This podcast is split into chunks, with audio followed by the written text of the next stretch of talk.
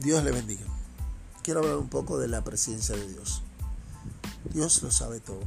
Desde antes de la fundación del mundo, Él conocía nuestro caminar.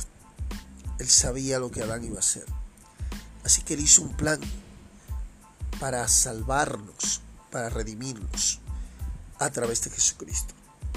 Así que si Dios hace planes, si Dios ve hacia el futuro, Él puede ver hacia el futuro. Tú y yo no podemos saber exactamente cómo va a ser nuestro futuro, pero podemos imaginarlo, podemos eh, tener una visión de nuestro futuro.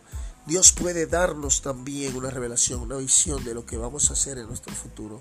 Y nosotros entonces hacer un plan de acción para cumplir con ese propósito nos podemos poner la meta de cumplir con esta visión que hemos tenido, con este sueño, como dicen, y encaminarnos a hacer eso en el nombre del Señor Jesucristo. Así que si Dios es por nosotros, ¿quién contra nosotros? Hay que entender esto, que Dios conoció toda la humanidad desde antes de la fundación del mundo. Dios es bueno y es maravilloso, es misericordioso y compasivo, lento para la ira y grande en misericordia.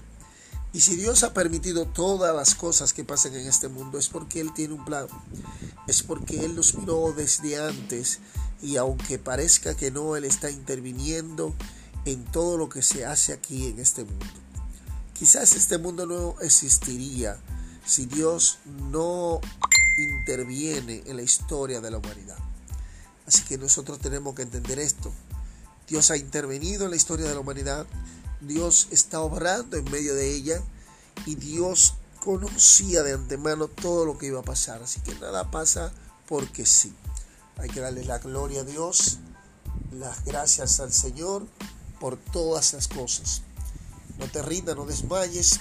Tienes que saber que si Dios está contigo, ¿quién contra ti? Todo está en la mano de Dios. Todo lo que vemos, no cae una hoja de un árbol, no cae un pajarito al suelo, sin la voluntad de vuestro Padre. Así que no afanemos, echemos hacia adelante, que el Señor está con nosotros. Amén.